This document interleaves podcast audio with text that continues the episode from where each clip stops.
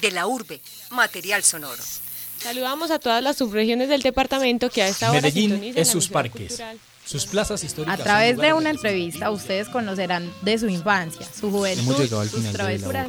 Y el programa fue realizado por Sergio De la urbe, material sonoro. Alejandro González Ochoa,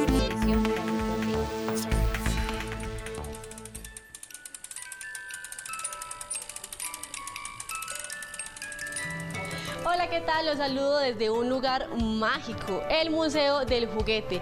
Este lugar tiene aproximadamente 4.000 juguetes de colección de hasta 120 años de Y hoy nos salimos del estudio, estamos en un espacio bien curioso, bien especial. Nos reencontramos con la infancia porque estamos en el Museo del Juguete de Medellín. Eh, Rafael Castaño es el encargado de este espacio, de esta iniciativa. Interesante y estamos en el Museo de los Juguetes en Medellín, que cerca de la estación de exposiciones, se los recomiendo totalmente. Al final del video les las primeras fotos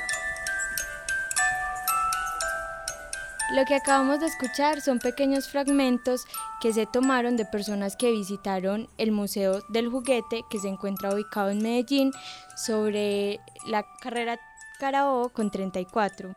Aparte de esto, se han escrito infinidad de artículos sobre este lugar que es muy particular. Por ejemplo, Noticias Caracol, quien escribió El Museo de Medellín, el lugar donde todo se ve con ojos de niño. El espectador, quien tituló El Museo del Juguete, un lugar para recordar ser feliz en Medellín. Y la revista Diners, quien escribió Rafael Castaño, un juguetero único en Medellín. Y hoy nos acompaña Rafael Castaño, el creador de este museo, quien además es un personaje muy particular. Le damos la bienvenida a De la Urbe. Ay, muchas gracias. Don Rafael, usted es una persona llena de magia. Usted se encargó de darle vida a un museo que da vida a los recuerdos de muchas personas que lo visitan. Cuénteme de este museo. A ver, ¿qué le cuento? Eh, hace unos 35 años empecé a recoger juguetes, muy desprevenidamente. Empecé a recogerlos en los sitios de reciclaje de aquí en la ciudad. Mm, no tenía pues una pretensión muy clara, no tenía pues hacia dónde iba la recolección, simplemente cosas que me gustaban, que me recordaban mi infancia y poco a poco pues se fue conformando la colección, ya es muy extensa. Hace unos 15 años se hizo, hice una exposición en Confenalco, en la sala de arte, y me di cuenta pues que era algo como muy importante, que tenía la misma, las mismas emociones pues con que yo sentí recogiendo los juguetes y viéndolos, vi la emoción en la gente pues viéndolos y, y disfrutándolos. Entonces eso me ha ido llevando pues a conformar la colección y a tratar de hacer el museo. Y, cuénteme cuál fue ese primer juguete que a usted lo llevó a empezar esta colección. Fue muy particular porque iba en un bus de Belén por donde es ahora el metro en Maturín. No se había construido el metro o estaban pues como en esas, así ya como le digo, muchos años. Pasé, estaba yo en el bus y vi unos recicladores, ahí se hacían unos recicladores, gente que vende cosas de segunda. Y vi un carro de pedal muy lindo que me recordó mi infancia. Me bajé del bus y lo compré. Y bueno, y empecé, me lo llevé a un taller que tenía pues de mío de arte. Yo me dedico al arte, al diseño. Y mm, de ahí se llevó otro y otro, y uno después de tres objetos ya tiene colección. Y por ejemplo, en esta que tú dices, en la colección que mostraste en Confenalco, ¿qué emociones notaste en las personas o qué historia particular es, tienes? es, hay unas, hay- es bellísimo porque uno empieza una colección de estas y, y no se imagina la reacción de la gente. Inclusive pues cuando uno empieza a coleccionar y se empieza a llenar de objetos, sobre todo juguetes, piensan que uno está pues medio, medio loco. Pues mientras otros los dejan en la infancia o los botan o los regalan, hay un adulto pues recogiéndolos y de pronto piensan pues que es que uno no tuvo infancia. Bueno, hay una cantidad de teorías sobre eso. inclusive pues síndrome de Diógenes y una cantidad de cosas le dicen a uno. Pero me di cuenta que es recuperar un poco la infancia. Cuando estamos adultos, Neruda lo dice en un momento en uno de sus escritos, en Confieso que he vivido, que, que, el niño que llevamos dentro debemos mantenerlo más o menos pues cerquita, porque de adulto nos va a hacer mucha falta. Y realmente cuando estamos adultos necesitamos recuerdos de infancia para volver a retomar pues como, como fuerzas para seguir, al menos los sueños de infancia.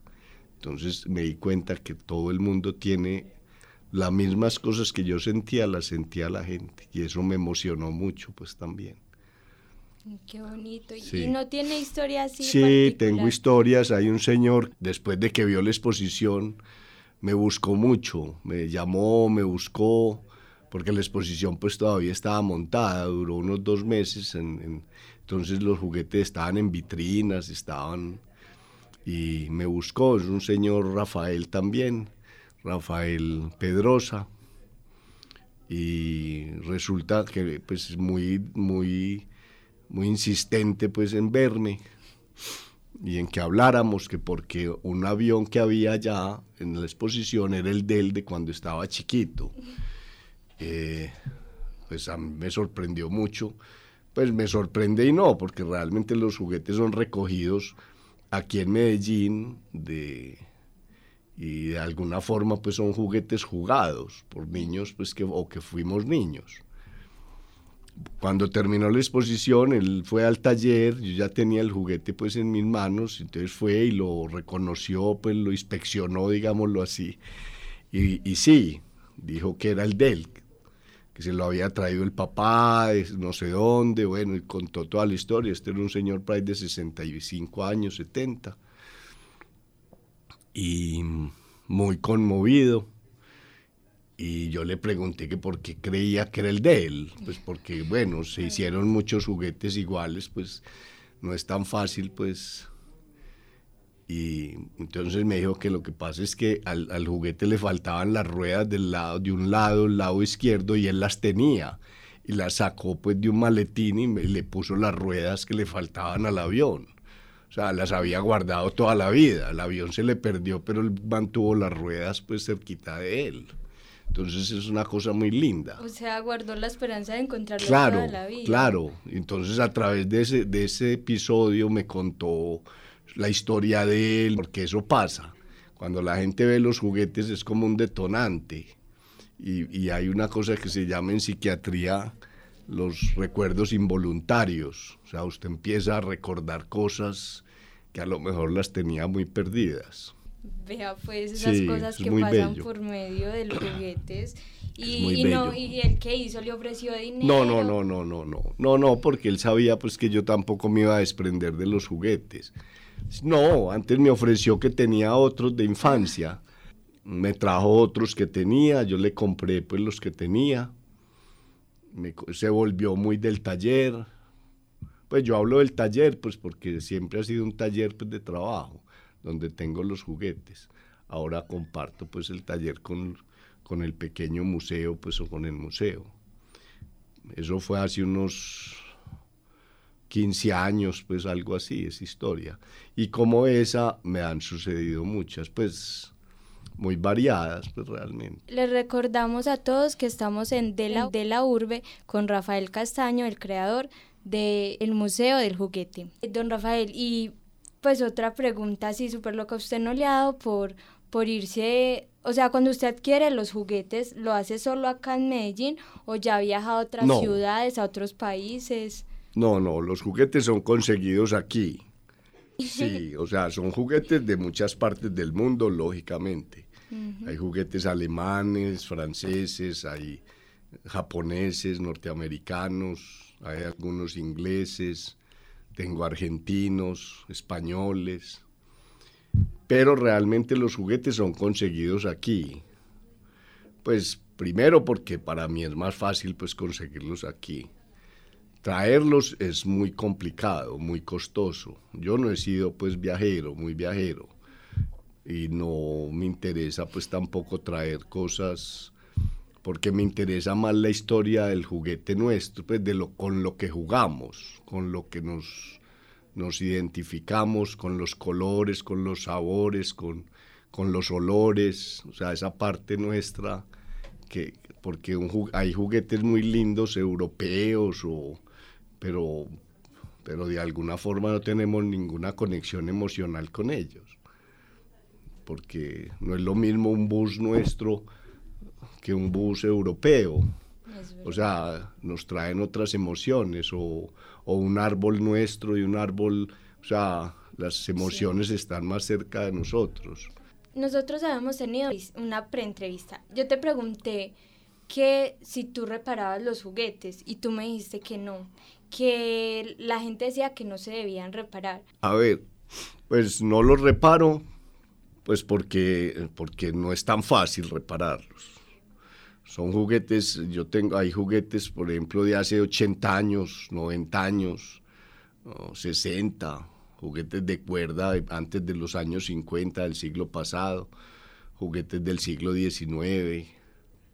Entonces es un trabajo pues que es muy especializado, donde se requiere pues mucho conocimiento y mucho tiempo y tratar de restaurarlo pues a su estado original no es fácil y no se recomienda tampoco.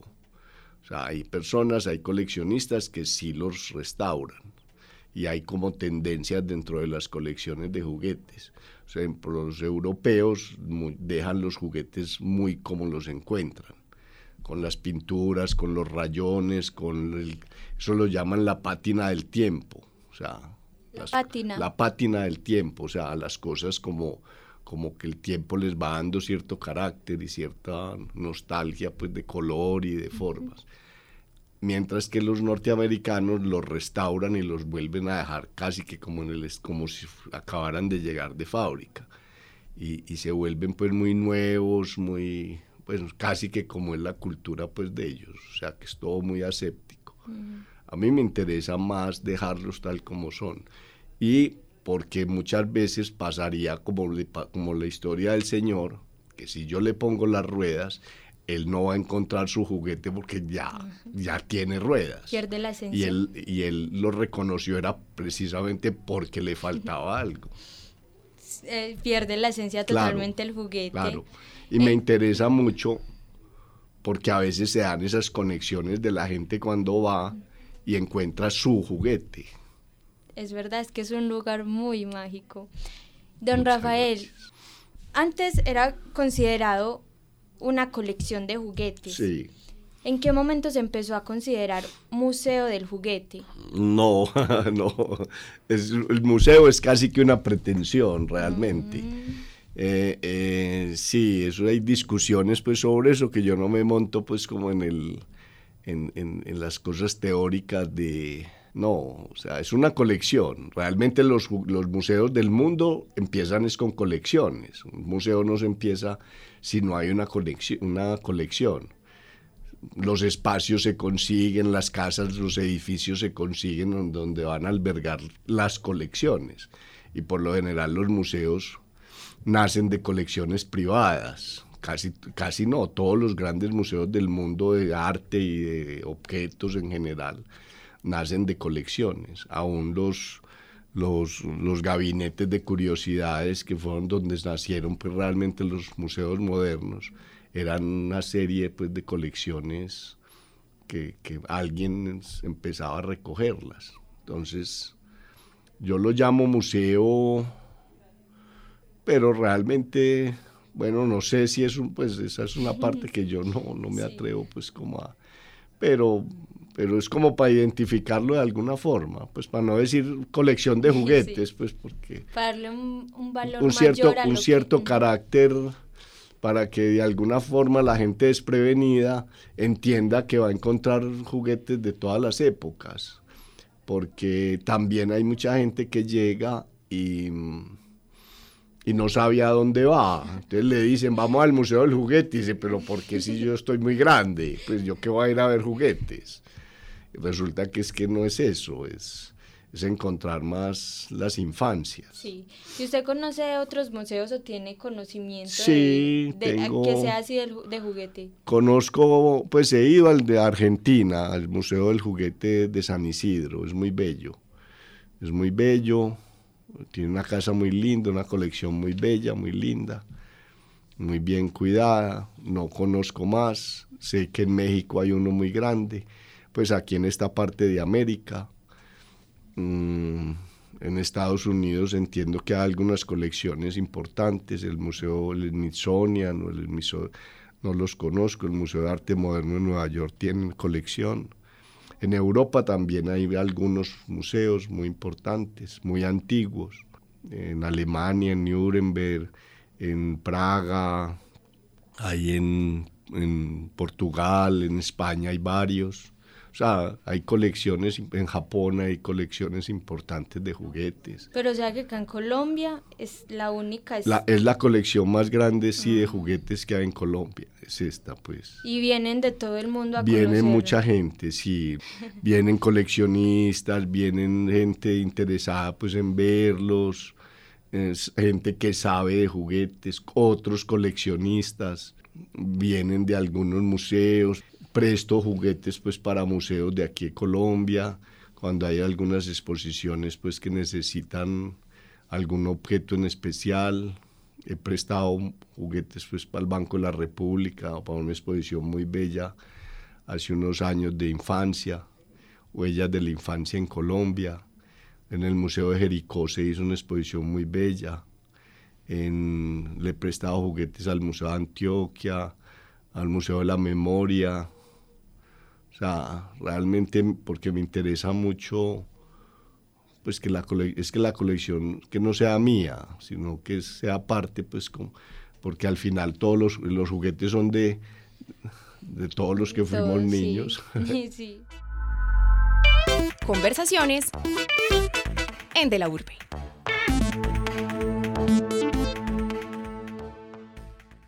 A ver, yo tengo entendido que su familia para mí casi que lleva en las venas eso del arte. Sí. Cuénteme sobre la colección que tiene su hermano. Mi hermano también tiene juguetes, tiene unos, unos juguetes muy bellos, Alejandro Castaño.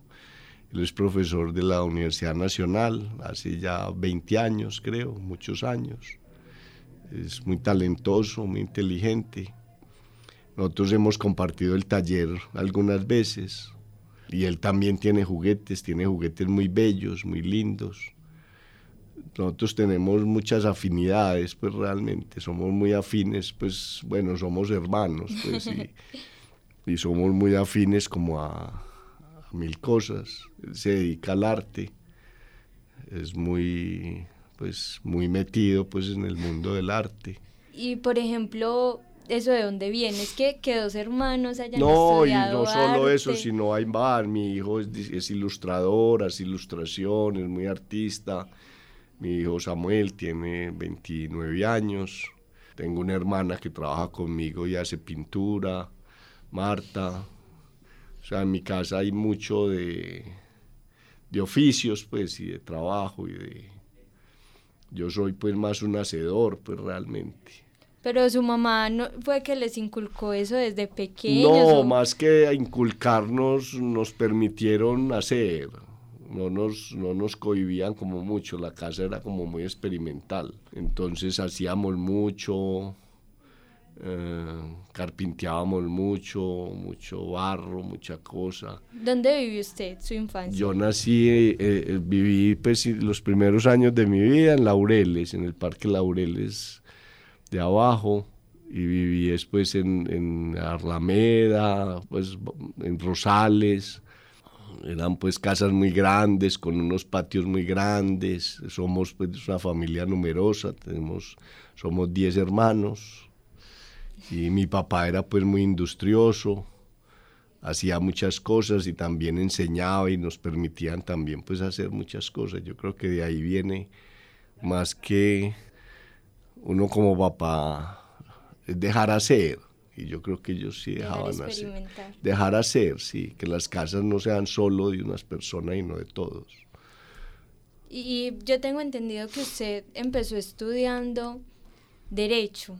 Sí. Y terminó estudiando artes. Sí, yo ¿Qué pasó ahí? Sí, no, pues ahí son, bueno, la vida tiene sus cosas raras, sus, uno, la vida no es una línea recta, pues que uno va de un punto A a un punto B como en geometría de tercero bachillerato, que uno, pues es la línea más recta, uno piensa que la vida es más recta y más, no, uno se desvía.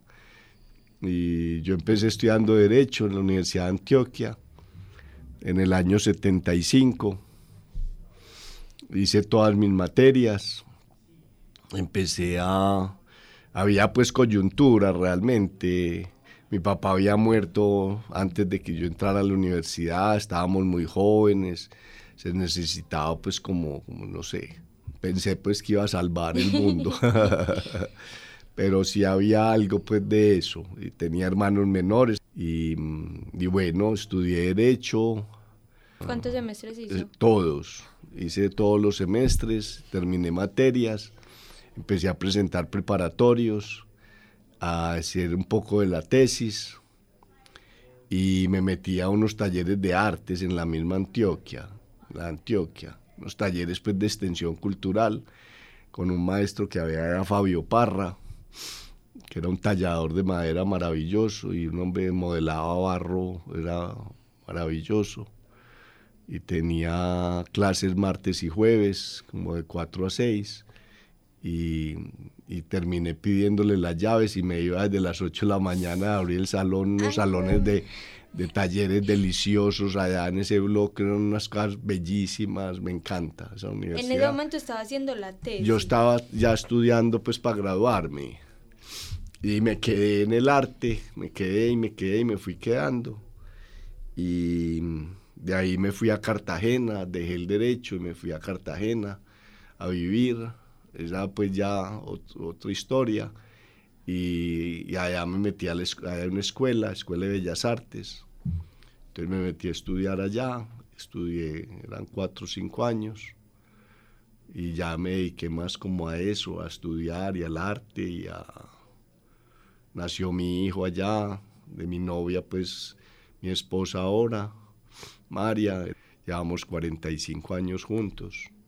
La historia es muy simple, pues no es tan... ¿Y, qué, qué, fue lo que le llevó a dar ese cambio tan drástico de Medellín a Cartagena? No, ah, pero esa es una historia, no, porque mi novia me dejó y se fue para allá, le, le, le, ofrecieron trabajo, ella terminó la universidad, también estudiaba en la universidad. ¿Qué estudió? Estudiaba idiomas y terminó su universidad, se graduó, vinimos aquí pues al Paraninfo a su grado y le ofrecieron trabajo en Cartagena y se fue como, como pasa, pues lógico, como, como es lo normal. Y como a los tres meses, yo dije, no, yo también me voy, yo la he querido mucho y siempre nos hemos querido. Y me fui, pues sí, era más loco que, eso era más loco que coleccionar juguetes. Y, ella, bueno, ella lo ha apoyado siempre. Sí, siempre hemos estado juntos en esto, o sea, hemos respetado mucho pues como las vidas. Creo que hemos vivido pues, creo pues bien, sí. Y una pregunta, ¿usted cree que después, cuando usted ya no esté, qué pasaría con el Museo del Juguete? No, no, no he pensado. Pues no, no es una parte que, que me preocupe porque yo pienso que lo que pase es de ser bueno.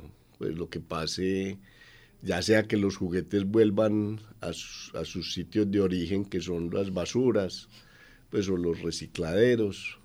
Siempre habrá alguien que los quiera, los objetos tienen una cosa muy particular y es que pasan de mano muchas veces. Usted puede tener en la casa un mueble que tiene 200 años y fácilmente ha pasado por cinco generaciones. Entonces los objetos, mientras sean bellos o útiles o buenos o, llamen la atención, siempre habrá alguien que los adopte. Yo pienso que eso, esto pues lógicamente es una colección y y, tiene pues cierto valor cultural. Pero yo no me atrevería a pensar, pues si no puedo, pues qué pasaría con ella. No, no, es una cosa que no tengo, pues yo siempre he sido un coleccionista y, y me encanta eso. Y no quiero que la colección se vuelva una preocupación, ni para mí ni para nadie, pues. Y, y ya para finalizar, don Rafael, descríbame a Rafael Castaño en una sola palabra. Santo cielo, no, muy difícil. No, yo he sido una sola. Bueno, una frase. una frase que lo describa. Eh, no, pues no sabría. Para mí es más como la dedicación, la constancia, la dedicación, la, la, pasión por, los, por las cosas que hago. Hago las cosas como si fueran las últimas que fuera a hacer no por nada, sino porque me encanta, me encanta, por ejemplo en este momento me encantó haber venido, haber venido a donde usted, pues, Muchas gracias y yo muy emocionada de tenerlo. Me gusta mucho estas cosas, me gusta la gente joven, la que está, o sea, yo sé que son muchas palabras y no una, pero, pero soy, me encanta disfrutar cada momento como disfruto también cada juguete y cada objeto que hago, pues y que fabrico. Muy bien, eh, le agradezco por estar acá, muy bonito todo lo que hace, su labor, le agradezco por mantener en pie eh, la memoria de Medellín, porque eso es para mí el museo, memoria, recuerdos. Muchas gracias Manuela, muy amable. Y finalizamos esta entrevista con el apoyo técnico de David Berrío y la realizadora Manuela Quintero. De la urbe, material sonoro. Saludamos a todas las subregiones del departamento que a esta hora Medellín es sus parques, sus plazas históricas. A través de una entrevista ustedes conocerán de su infancia, su juventud, sus travesuras y otros acontecimientos que han enmarcado la vida de, la urbe. Material sonoro. Hemos llegado al final de La Urbe. Este programa fue realizado por Sergio Castrillón, Alejandra Carmona. En la coordinación, Alejandro González Ochoa. En la grabación y edición, David Berriz. Hasta pronto. All right.